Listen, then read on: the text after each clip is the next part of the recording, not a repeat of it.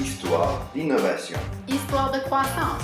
Histoire de démarrage. Histoire d'idéation. Histoire de main-d'œuvre. Histoire d'exportation. Histoire de clients. Histoire de financement. Histoire d'affaires.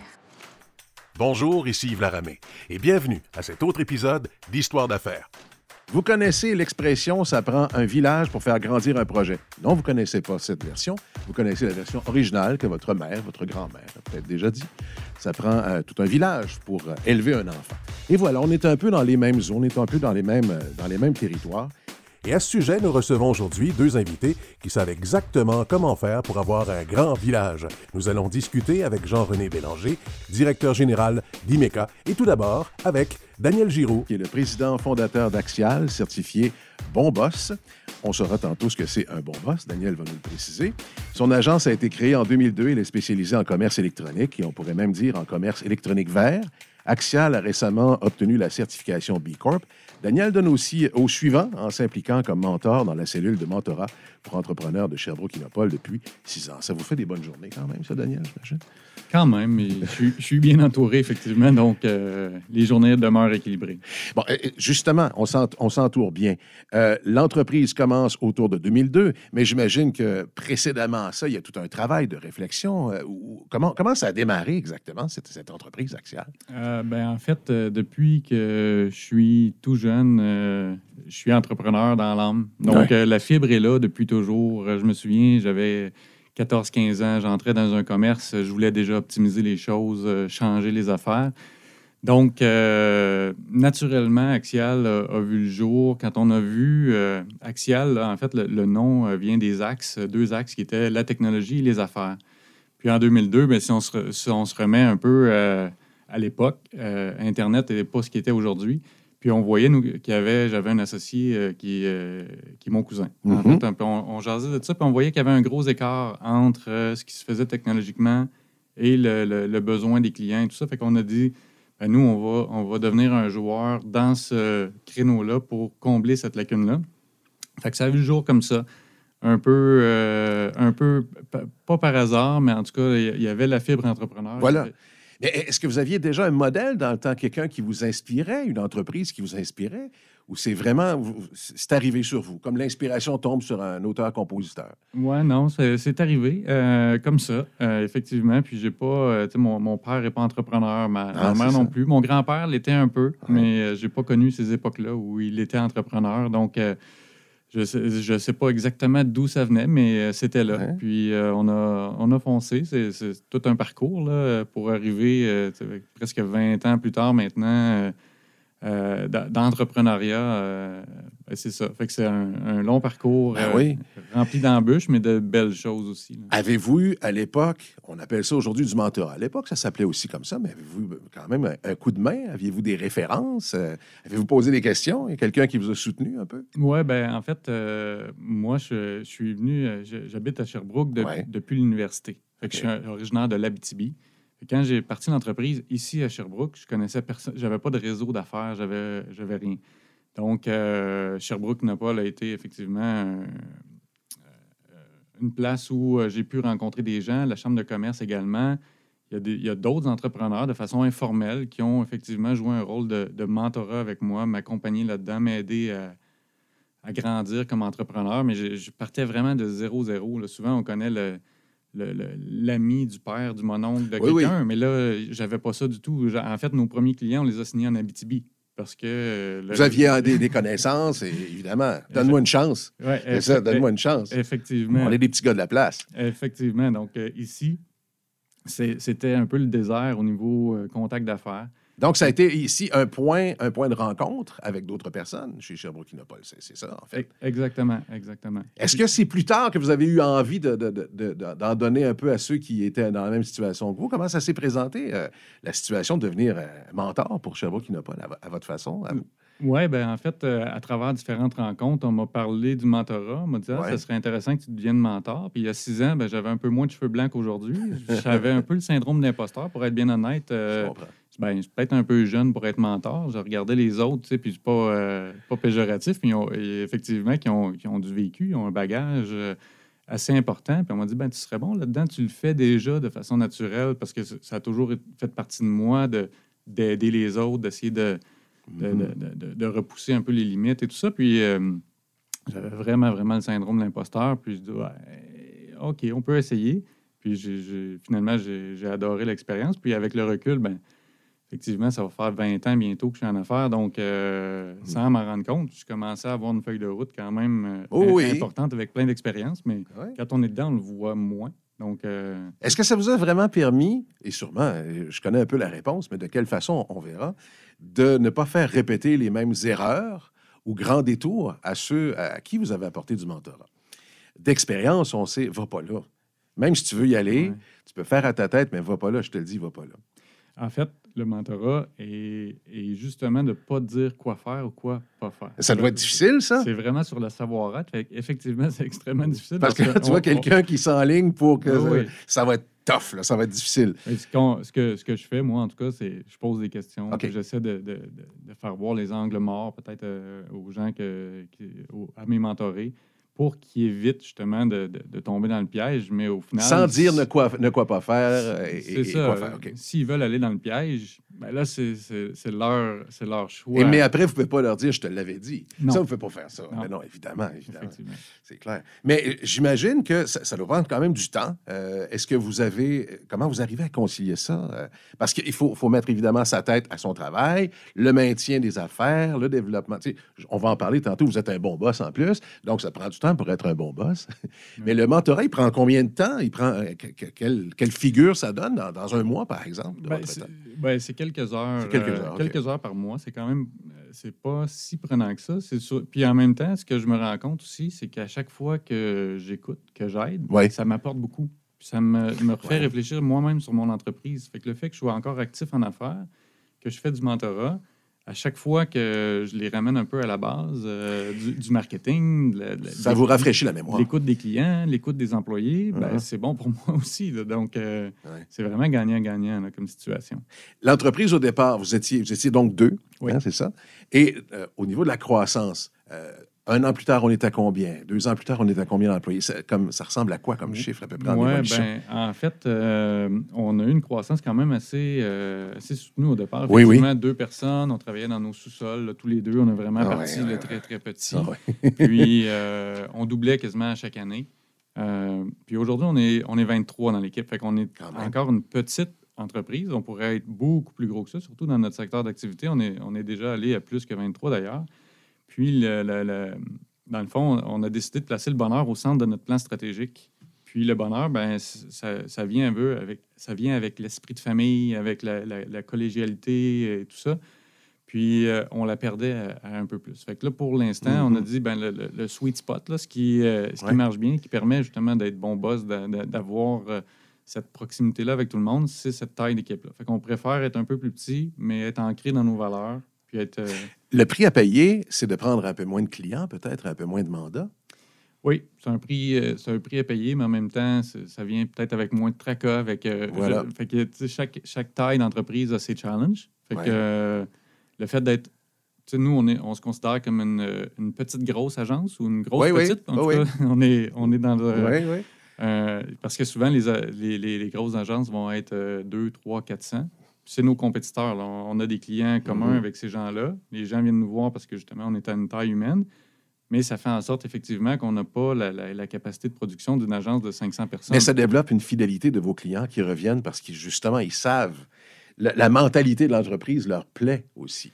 Oui, puis quand on, quand on approche un nouveau client ou que, qui, qui viennent vers nous, ce qu'on leur présente d'abord et avant tout, c'est pas notre expertise. Parce que ça, en Mm. 20 ans, euh, sans dire qu'elle est acquise, On, euh, on le sait que vous êtes bon. Ils, ils- Bon, ils ça. là, les clients, qu'on n'est pas pire. Oui, oui. Mais euh, on le- leur parle de nos valeurs, de, de qui on est. J'hésite pas à leur parler de bonheur. De, euh, Est-ce qu'il y en a que ça surprend? Est-ce qu'il y en a qui vous regardent un peu comme. euh, ouais, au dé- Oui, mais ça va. Allez-vous livrer à temps? ouais, Vous comprenez ce que je veux dire? Au début, ils ont un petit sourire en coin, puis ils disent ben là, pourquoi tu me parles de ça? Puis, tout ça? Puis, là, puis là, je leur dis c'est important parce que dans la vie, j'avais j'avais un collègue qui disait tout le temps dans la vie, on va, on va, on va régler des problèmes. Peu, importe, on va toujours avoir des problèmes, il va falloir les régler. La seule chose qu'on peut faire, c'est de décider avec qui on les règle.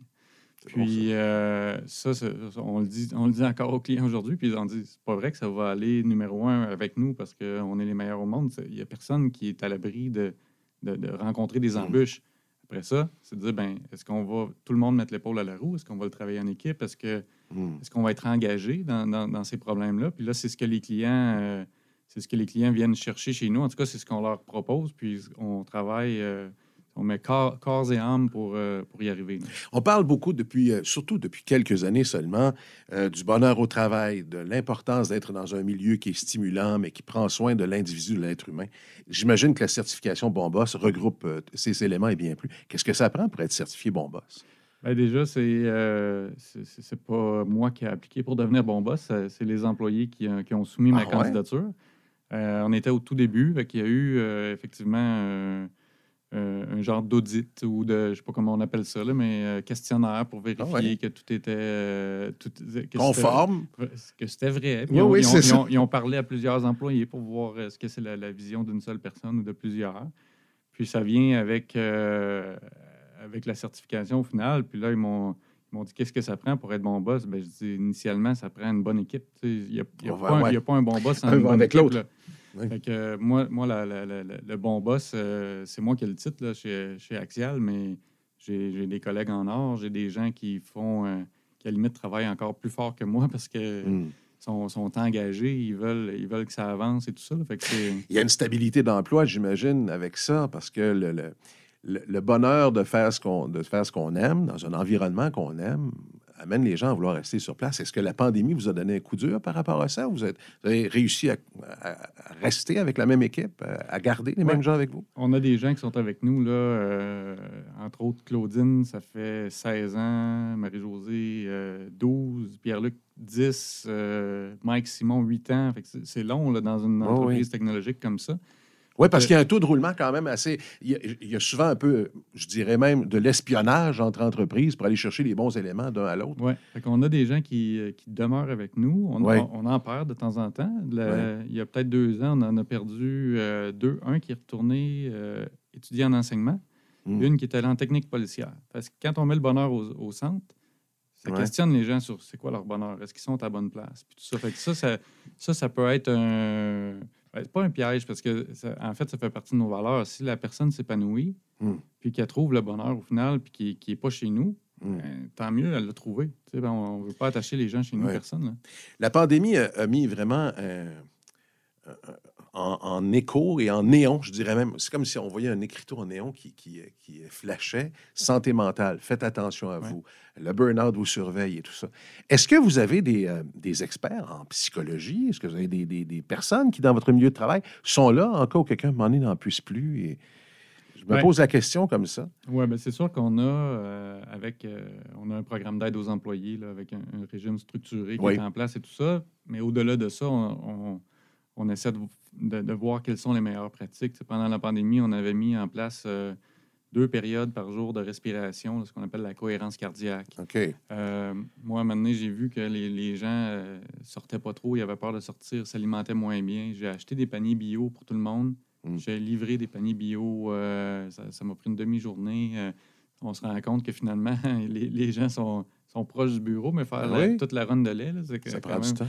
Fait qu'on a fait plein de choses comme ça qu'on a, qu'on a mis en place. Mais vous en prenez une partie de la responsabilité, justement, du, euh, de, la, de la santé là, euh, de, de vos employés. Ah oui, Et, oui. chacun, et chacun, j'imagine, a fait sa petite part. Oui, ex- exactement. Puis nous, on a une pratique aussi de. On fait des lunch and learn à, à chaque vendredi. OK. Fait que là, il y en a eu deux sur la thématique du télétravail. Comment rester euh, motivé, comment. Oui, Fait qu'on a, on a mis plein de choses en place comme ça. là. Puis dès qu'on a pu sortir un petit peu, on, on est allé. Il y a une, une base plein air Jouvence, si pas loin, là, que. Ah, j'ai vu les photos sur vos réseaux sociaux, ça va l'air le fun. On est allé passer une demi-journée là-bas de façon structurée, encadrée, puis tout ça. Oui. Parce que la pandémie amène quand même euh, des restrictions. Évidemment. Mais euh, ouais, fait qu'on fait euh, le plus possible pour euh, essayer que tout le monde soit bien là, à travers ce- ces Mm. challenges-là, parce que c'est des gros challenges quand même. Oui, puis il y a beaucoup de travail. Tu sais, pour être certifié quand même euh, B Corp, ça a demandé, j'imagine, des, des heures. là. Ça a demandé quand même de, de bons efforts.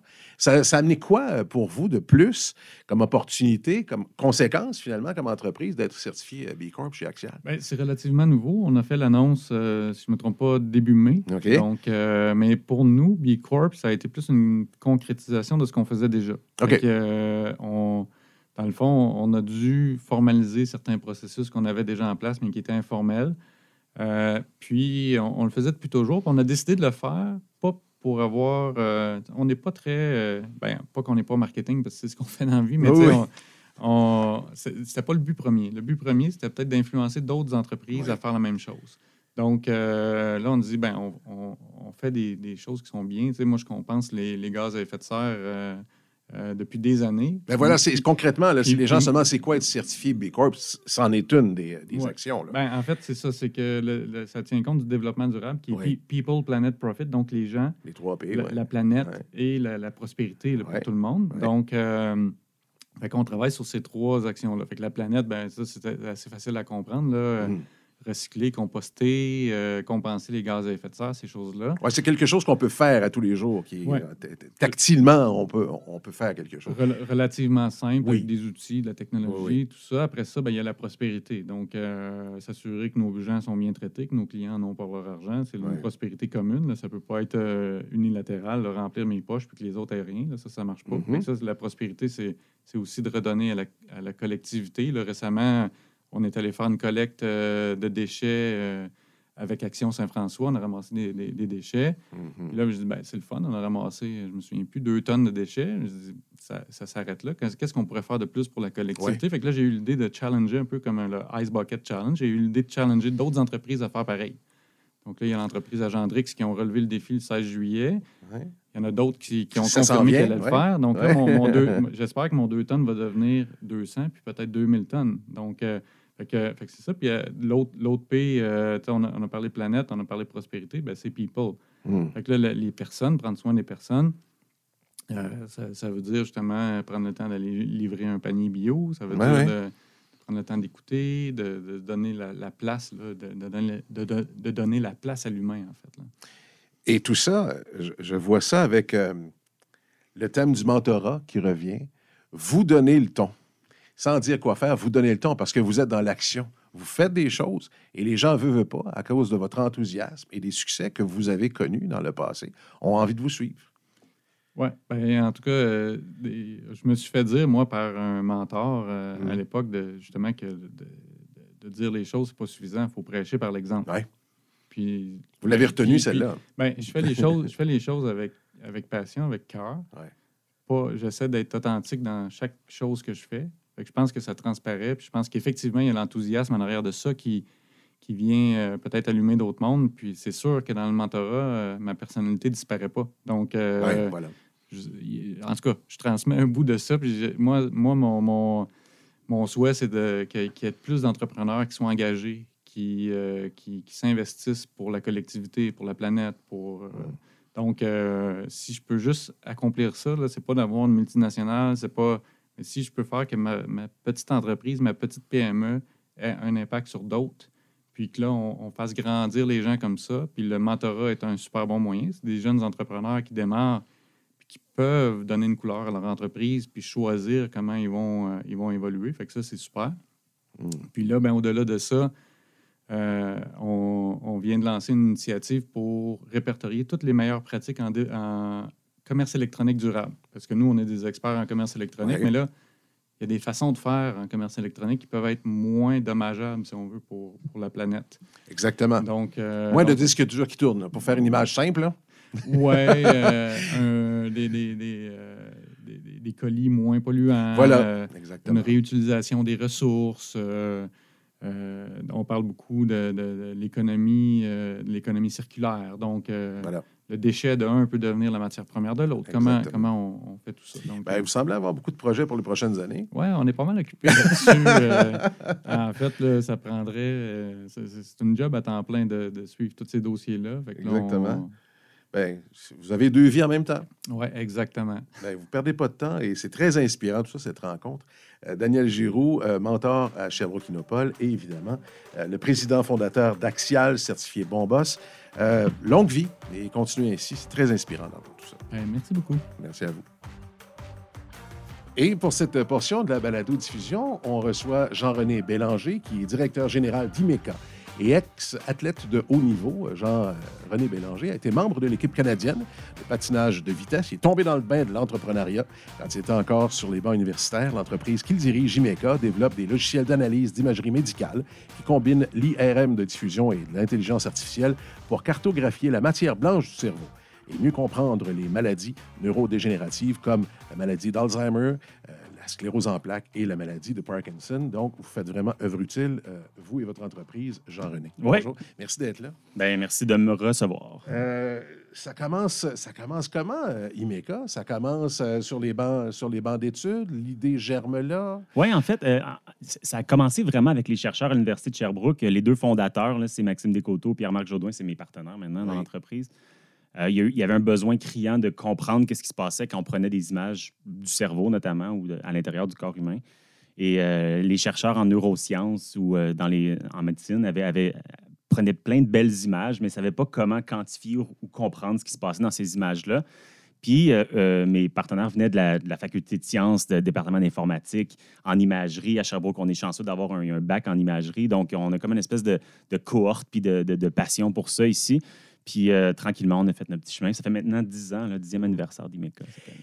Mais lorsqu'on on démarre une entreprise semblable avec un besoin qui est criant, évidemment, on parle, on parle de trois maladies qui, qui font partie, malheureusement, du quotidien de plusieurs personnes. Ouais. S'entourer des bons experts, vous, c'est déjà réglé. On sait qu'on on est avec le bon monde. Oui, bien, c'est ça. À l'interne, chez IMECA, Maxime est un chercheur de renommée internationale mondiale en imagerie. Fait que déjà, on avait comme dans notre équipe euh, quelqu'un qui, était, qui, qui est renommé, qui nous, qui nous permet aussi de, de- se promener partout à travers la planète maintenant. Mais bon, s'entourer, écoute, euh, il y avait toute la partie affaires aussi. Moi, quand, quand j'ai joint l'entreprise, j'étais au, au bac là, en, administration des affaires et euh, en management. Puis là, évidemment, il fallait s'entourer, il fallait être avec des gens qui connaissaient c'était quoi démarrer une entreprise, monter un plan d'affaires, monter un premier financement, euh, etc. Fait qu'on était avec le- on était à la 7 à, à l'Université de Sherbrooke, l'accélérateur de, de création d'entreprises technologiques, qui nous a donné un gros coup de main au départ. Puis tranquillement, on a. Ben oui, c'est- certain que de s'entourer, ça a été la chose. En fait, c'est la chose qu'Imeka a toujours fait. On a toujours eu autour de nous une espèce d'équipe. Imeka était beaucoup plus que son, son corps central d'entrepreneurs Ah puis de scientifiques. C'était toute une équipe autour qui gravitait. là. Fait que, euh, Les experts viennent se greffer, puis il y a quand même, j'imagine, dans votre domaine, un enjeu qui est évident, c'est qu'il faut être à jour. Ça, ça- les, changements, ils sont pas juste en termes d'années, ils sont au quotidien. Euh, les découvertes, ça se fait à vitesse grand V. Il y a un enjeu de formation à travers le travail qui se fait au quotidien aussi. Il faut se garder à jour. Oui, bien, l'avantage qu'on a, nous, c'est qu'on est directement branché sur l'Université de Sherbrooke. Oui. Maxime Pierre-Marc sont encore professeurs à l'Université de Sherbrooke. La technologie qu'on utilise vient de l'Université de Sherbrooke, donc qui est, est un fruit de la recherche. Là. Fait que c'est sûr que en intelligence artificielle, ça n'a juste pas d'allure. là. C'est-à-dire Mm. qu'il y a des, il y a des, des cent- des milliers d'articles publiés scientifiques sur l'intelligence artificielle à chaque mois, à chaque semaine, là, sur- à travers la planète. Donc, d'être branché sur cette communauté scientifique-là, mais aussi de pouvoir aller s'abreuver un petit peu avec des, avec des stagiaires, avec des, euh, des, des- des gens qui viennent nous en apprendre aussi à l'interne chez IMECA. Ça, c'est ça qui est incroyable. C'est-à-dire qu'on a toujours un roulement, on a toujours des gens qui sont là. Euh, puis la formation, ben, pour nous, c'est comme continu, en fait. Là, avec le, on est branché sur la communauté scientifique, sur le monde scientifique. Euh, puis finalement, euh, chaque personne passe un grand. D'ailleurs, à l'interne, on a un, un groupe de recherche chez IMECA. Donc, c'est pas juste comme on, on développe des choses à l'interne. Puis ce groupe-là, euh, périodiquement, à chaque semaine, chaque deux semaines, donne des formations à l'interne, de- à l'intérieur de l'entreprise pour montrer aux autres qu'est-ce qui se passe, comment ça avance, etc. Ouais. Fait qu'il y a comme un- tout un enjeu autour de ça. là. Mais vous travaillez aussi avec la matière blanche du cerveau. Uh-huh. Vous ne travaillez pas avec un succès à chaque semaine et à chaque jour. Il faut être patient. C'est un travail de longue haleine. Euh, on travaille avec quelque chose qui ne nous appartient pas, dans le sens que on ne peut pas vous dire, madame ou monsieur, que la semaine prochaine, le problème va être réglé. Quels sont les écueils? Quels sont les, euh, quels sont les moments où c'est le plus difficile dans votre domaine, justement? Ben, vous avez parlé tantôt de, de ma carrière en tant qu'athlète de haut niveau puis de, de sportif. Puis je pense qu'il y a beaucoup de liens à faire avec ça. C'est-à-dire que 99% du temps, on, on a des. On s'entraîne On s'en- on s'entraîne. pour le championnat. Exactement. Puis là, à chaque quatre ans, il y a des Jeux olympiques ou à chaque année où il y, a- il y a- il y a des courses, puis la course dure une minute. Ben, c'est un petit peu le même genre de, de choses en entrepreneuriat. C'est-à-dire qu'il faut toujours essayer de travailler. On travaille dans le background, on, on est là, puis on, puis on se fait beaucoup dire non. On se fait beaucoup dire Ah non, c'est pas ça, on n'est on, pas là encore. Ou, puis souvent, on peaufine notre message, puis on, puis on, puis on, a- on améliore qu'est-ce qu'on essaie de faire. Euh, puis dans des maladies comme celle-là, en fait, le cerveau est comme la frontière inexplorée encore, malgré le fait qu'il y a beaucoup, beaucoup d'a- d'argent et de recherche. Vous avez absolument raison de dire qu'on ne peut pas dire aux gens on va traiter ça demain matin, mais on travaille le plus fort possible pour dire Hey, on va accélérer la recherche là-dedans, on va aider, on va être un outil essentiel pour ça. Sauf que ça, ça fait la maladie d'Alzheimer. euh, Il y en a pas, il y a- là, il vient d'avoir un médicament récemment. J'allais le dire, on commence. Là, on voit, on, on voit vraiment là, un éclaircissement. Les nuages se tassent un peu. Ouais. Ben, c'est parce qu'il y a les compagnies pharmaceutiques ou, ou même, ou même les- ceux qui développent des outils médicaux ou, les- ou des traitements qui sont pharmaceutiques ou pas, euh, dépensent des milliards de dollars, puis depuis 25 ans, ont toujours des revers. Ils n'ont jamais réussi à mettre un médicament sur le marché. Ça, ça fait mal. là. Ça fait mal à une industrie. Puis là, tranquillement, on commence à avoir des nouveaux mécanismes. C'est-à-dire qu'il y a des nouvelles façons de voir ces maladies-là qui sont en partie grâce à nous un petit peu. C'est-à-dire que chez Imeca, on dit Ah, on pense peut-être qu'il y a des mécanismes autres, comme par exemple la neuroinflammation. Il y a de l'inflammation qui se passe dans le cerveau, dans la matière blanche, que nous, on est capable de mesurer, qui serait probablement un mécanisme sous-jacent à beaucoup de ces maladies-là. là. Toute une esp- la réponse immunité- immunitaire, là, c'est-à-dire le corps attaque lui-même le cerveau sur très, très long terme. Puis c'est le genre de choses que c'est juste en étant en industrie, avec tout le background de recherche qu'on a derrière nous, qui peut dire Hey, on amène des améliorations, on amène des nouvelles choses. Puis là, d'un coup, il y a une espèce de lumière au bout du tunnel qui dit Ah, on a des résultats intéressants avec des partenaires que nous, on a en industrie. Il y a des gens qui, en études cliniques aujourd'hui, Ouais. guérissent de l'Alzheimer. sais. Puis ça, là, j'ai dit des gros mots en disant ça, guérissent de l'Alzheimer, mais c'est des cas comme ça qu'on commence à voir, des gens qui s'améliorent On grandement. voyait pas ça il y a même cinq ans. Non, pas du tout. Même avec les médicaments, le médicament qui a été accepté sur le marché récemment, un peu controversé ce que je veux dire, mais pas tant que ça, euh, ça fonctionne pas très bien. C'est-à-dire qu'ils ont donné, euh, ça enlève, pour une petite, petite portion de la population, c'est très, très controversé cette approbation-là. Oui. Puis c'est des vieux mécanismes. Puis là, ben, on voit une toute nouvelle génération de médicaments qui arrivent. là. Puis ça, nous, IMECA, ben, on est avec cette vague-là, cette génération-là. Pour vous, nerf de la guerre, c'est évidemment euh, l'argent, on s'entend là-dessus, mais la patience. Qu'est-ce qui fait qu'on reste accroché, justement? On se lève le matin en disant, OK, aujourd'hui, là, on sent qu'on va avancer un peu. Parce que j'ai l'impression que vous devez, devez faire du surplace. Vous devez pas. Absolument. La Absolument. situation est, est telle qu'il n'y a personne qui guérit demain matin de- du Parkinson, euh, de la sclérose en plaques ou de l'Alzheimer. Ouais. Qu'est-ce qui vous tient en vie, euh, vous, personnellement, à tous les jours? Ben, encore une fois, je vais revenir à la carrière d'athlète de, haut niveau. Euh, puis, je- honnêtement, j'étais pas le meilleur patineur de vitesse. Là. Puis, j'étais pas le plus puissant, puis le plus fort, puis le plus. Mais par contre, j'étais le plus persévérant. Il y, a- il y a une caractéristique principale qu'on voit quand on arrive à mener à un niveau où est-ce qu'on est sur les Coupes du Monde, les championnats du monde, puis la gang qui est autour de nous, c'est des gens qui sont extrêmement résilients. Avez-vous fait du relais? Euh, moi, j'étais en patinage de vitesse longue piste. OK, longue piste. Fait que, euh, oui, j'en ai fait étant plus jeune. J'étais en courte piste plus jeune. L'esprit mais... d'équipe est important. Ah, absolument. Non, non, ça, c'est, clair. Même si on est seul sur la glace en longue piste, l'esprit d'équipe est, est super important. Oui. Par contre, je, la, la gang qui est là, puis j'en ai vu passer des centaines, hein, voire des milliers de patineurs qui étaient avec moi, beaucoup, qui étaient beaucoup meilleurs que moi en termes de physique, en termes de, évidemment, bon, c'était, pas si pire, mais il y en avait des meilleurs que moi. Mais par contre, Mané, euh, c'était trop. Tu sais, euh, il, Mhm. il se levait un matin, c'était comme, je, je- je suis tanné de perdre, je suis tanné de devoir m'entraîner, puis pas avoir de victoire. Mais c'est pareil en, en entrepreneuriat. C'est les- une patience. c'est les plus résilients. C'est les plus. Ouais. Ah, on se fait dire non, on a un revers, il y a un mauvais résultat. OK, on, le lendemain matin, on sort tous les manches. Puis ça a l'air un peu cliché, mais c'est tellement vrai. On en voit des, des business aussi là, autour de nous. Je vois le même mécanisme. Mm. Il, un moment donné, ah, écoute, on peut pas. Ça marche plus. Est-ce que c'est plus facile pour vous d'aller chercher euh, de nouveaux employés? Euh, J'allais dire de nouveaux bras, mais dans votre cas, c'est de nouveaux cerveaux. Ouais. pour vous donner un coup de main, est-ce que c'est plus facile maintenant que ça l'était il y a cinq ans? Est-ce que vous sentez que les certains progrès que l'on peut voir vous aident à aller chercher du meilleur monde encore? Euh, je pense Mieux que oui. formé. Je pense que oui. Je pense Oui. que oui. Là, on a une nouvelle réalité aussi. On va les chercher partout à travers la planète. Oui. on, peut, euh, on, peut, on peut travailler avec des gens un petit peu partout. Mais même ici, euh, on a une grande fierté, nous, d'être à Sherbrooke, puis d'avoir le- l'espèce de. On, on est branché un petit peu sur la communauté universitaire. On a des gens qui peuvent. On, voit les, meilleurs talents, les meilleurs cerveaux qui sortent de là. Euh, mais je pense que oui. Je pense que d'avoir. Puis là, on commence à faire beaucoup de bruit. Là. Je reviens d'une conférence aux États-Unis euh, sur l'Alzheimer, justement. Puis on était. On, on commençait à faire beaucoup de bruit. Puis ça, ben, ça intéresse les gens, ça intéresse les investisseurs, ça intéresse les. Euh, ça intéresse les employés, les partenaires, etc. Mais, mais je pense que oui. Je- mais ce qui est, ce qui est bien chez Imeca, je pense que c'est on a quand même toujours eu beaucoup de gens qui étaient intéressés à travailler avec nous.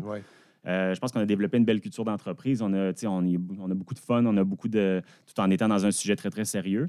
Euh, mais je, je dirais que oui. Je, je pense que maintenant, là, on voit une vague, puis les gens euh, commencent à être intéressés à faire partie de ce- cette expérience-là. Exactement. Mais l'argent, j'y reviens encore, C'est euh, c'est facile, c'est difficile, c'est une, euh, une préoccupation quotidienne d'aller chercher des fonds parce que vous n'avez pas le choix. là. Ouais. Il y, a- il y a de la compétition Absolument. quand même. hein. Ouais, ouais. Non, c'est difficile. C'est c'est hein? sûr que c'est difficile. Je ne dirais pas que, que c'est facile de faire ça. Je pense qu'on était très privilégiés chez IMECA de, encore une fois, bien s'entourer, comme on disait au début. Bon, des, sais, euh, ici à Sherbrooke, ben, Sherbrooke n'a pas, pour nous, a été avec nous de- depuis, ça fait 10 ans, là, puis ils sont là depuis le début. Mm. Euh, aller chercher des capitaux, des fonds, moi, c'est quasiment un job à temps plein. Là. Ah Je- oui, hein? oui, je fais du développement des affaires, je fais des, des relations, mais aller chercher de l'argent, ça fait partie de notre quotidien, ça fait partie de... C'est arrivé là, des fois là, que... je ne cacherai pas, c'est arrivé des fois que je savais pas comment on allait faire pour faire la paye là, la semaine prochaine. Puis euh, il y a- a 15, 20 personnes sur le payroll. Ça, c'est arrivé chez Imeka. Euh, à plus d'une- à plus qu'une reprise. Puis ça, laissez-moi vous dire que ça fait pas des bonnes nuits de Ah non, mais il n'y a rien de plus stressant que ça parce Ouais. qu'il y a des gens qui dépendent Exact. de vous. Ouais. Mais j'imagine que non seulement euh, le domaine, l'expertise que vous avez rassure les investisseurs, mais il y a une question de contact, une question de confiance. C'est la personne que vous rencontrez. Euh, il achète aussi Jean-René Bélanger en quelque part. Ouais. Il fait confiance au porteur de ballon. là, Vraiment. Ou à Vraiment. celui qui porte les patins. Vraiment, exactement. Puis, oui, oui, c'est ça, celui qui glisse le plus rapidement. Mais non, Oui. mais c'est évident, c'est évident que ça prend ça. Ça prend une espèce de bon porteur de, un bon- porteur de ballon qui va, qui va vers là. Euh, évidemment, je suis extrêmement privilégié. Là, on est dans un, un milieu euh, très, très, très bien ici à Sherbrooke. Euh, euh, je ne cacherai pas, là, je, suis, je suis un homme blanc, encore dans cette, dans cette euh, Mm. mentalité d'investisseur. C'est quand même quelque chose d'important qu'on va tenter de changer, d'ailleurs, qu'on va essayer d'amener vers ça prend plus de femmes entrepreneurs, ça prend plus des, des personnes des minorités qui sont entrepreneurs aussi, puis ça prend plus d'investisseurs qui sont prêts à faire confiance à ces gens-là. Oui. Puis on va prendre ce bâton-là, puis on va essayer d'aller. Bon, on va pas essayer, on va faire, une fois que nous, on va avoir eu un succès, on va euh, encourager cette diversité-là. Par contre, moi, je me rends compte que c'est probablement, on, on le- on le sent, on le sait, on le connaît, le privilège. Mm. Donc, au niveau des investisseurs, encore maintenant en capitaux de risque, sais, je ne parle pas de la communauté locale. Ici, je pense que ça, ça se passe très bien. Mais quand on arrive aux États-Unis, il y a comme une espèce de, de- de vague comme ça qui est en train de changer, que je trouve super intéressante. Euh, mais, mais Est-ce qu'il trouve que ça va pas assez vite? C'est dans le propre de l'Américain. euh, pas assez vite quoi? Le, le- Que le- la recherche la va pas recherche, assez vite, les résultats ouais. sont pas assez rapides. Oui, sauf qu'ils sont prêts à mettre des millions et des millions Quand de dollars là-dedans. C'est-à-dire que Ouais. nous, ils nous disent, là, en ce moment, on, on regarde pour lever des fonds, puis ils nous disent, OK, euh, moi, je dis, je, je suis capable de faire ça de trois ans, exemple, arriver à un, un- un- un outil diagnostic qui va pouvoir être dans les mains des médecins et des patients ou cinq ans. Ils disent, OK, comment on peut le faire en un an? Combien de millions faut que je mette pour le faire en un an? Fait que- mais une fois qu'ils ont fait confiance, puis qu'ils ont vu qu'on était crédible, qu'on avait une belle équipe, puis qu'on était capable de livrer la marchandise, ils sont comme, OK, c'est à toi que je veux donner cet argent-là. Bon, on y revient, c'est le nerf de la guerre. Écoutez, la pandémie est arrivée pour nous le prouver à quel point on est capable de développer des vaccins très performants, le temps de le dire. Parce qu'au début, quand ça a commencé, Hey, ça va prendre cinq ans avant qu'il y ait un vaccin. Non, ça ne s'est même pas compté en nombre d'années, en Ouais. nombre de mois. Absolument. Alors, l'argent, quand, quand, quand il est mis entre les mains des bonnes personnes, euh, il y, a- il y a un pouvoir d'accélérant exceptionnel. Je pense que votre plus grand défi, c'est de garder les gens à l'interne autant qu'à l'externe intéressés, patients, persévérants, parce que les percées vont peut-être être là dans 5 ans, dans 10 ans, dans 20 ans, mais vous allez léguer quelque chose. Il ne faut Absolument. pas croire qu'un jour, on n'arrivera pas à avoir un résultat et ça fera partie du passé, comme la lèpre. Oui, absolument. Oui, puis, tu sais, la maladie d'Alzheimer, euh, si on si on l'arrête pas, là, tu sais, OK, la pandémie, c'était quelque chose qui était très actuel, très, on, on avait un, un état d'urgence. là. Oui. L'Alzheimer, c'est un peu comme le, le, le- réchauffement climatique euh, de, de- de- du- de la maladie. C'est-à-dire que d'ici 50 ans, si on ne l'arrête pas, ça va mettre des pays, des pays en faillite. là, Je vais vous poser une question qui est très difficile. Il y a des, selon moi, il y a des maladies, vous direz si je me trompe, qui sont plus à la mode que d'autres? Euh, Il y a des états d'urgence? oui. Oui, oui, cer- certainement. Euh, puis souvent, c'est... la- On a tendance à aller plus. Ben euh, oui, la nature humaine... sur celle-là. La nature humaine étant telle qu'elle est, on a toujours tendance à regarder c'est quoi l'urgence la plus immédiate. Oui. on, on attend un petit peu d'être dans le trouble avant d'arriver à, tra- à traiter quelque chose. Puis c'est comme ça. c'est la, la COVID est arrivée, Ouais. puis on a dit Ah, état d'urgence. Puis là, d'un coup, ah, crème, miracle, on est capable de se mobiliser. Parce que Euh, j'ai l'impression que la sclérose en plaques, on en parle moins, elle est moins dans l'actualité aujourd'hui, que le Parkinson et encore moins que l'Alzheimer. Ouais. Qui est, tu sais, il ne faudrait pas être obligé de faire un top 3. Là.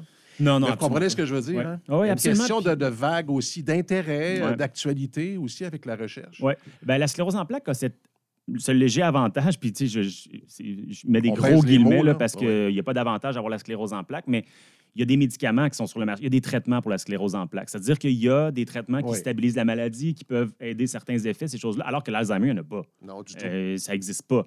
Donc, euh, euh, puis la sclérose en plaques, ce qui est terrible avec cette maladie-là, c'est que ça, ça attaque jeune. tu sais. Puis en passant, la sclérose en plaques attaque quatre fois plus de femmes que d'hommes aussi. C'est sans avertissement. Euh, puis absolument. Ouais. Euh, je vous souhaite une très longue vie. Euh, la passion est là. Ouais. Ça, c'est évident. L'équipe est là. Ouais. C'est évident. Vous êtes bien entouré. Il y a toujours des gens, j'imagine, qui amènent de nouvelles idées. Absolument. On en cherche d'ailleurs. Ah temps. oui, encore. ouais, hein? absolument. Ben, Ouais. Gênez-vous pas de postuler chez IMECA. Jean-René Bélanger, ça fait un plaisir. Merci. Longue vie Yes. et bonne santé. Ben oui, absolument. À vous aussi. Ce balado est produit et réalisé par Sherbrooke Innopol, qui accompagne les entrepreneurs sherbrookois des secteurs industriels et technologiques vers le succès. Merci à Investissement Québec, partenaire officiel d'Histoire d'affaires, et merci à la Ville de Sherbrooke pour son appui financier au projet.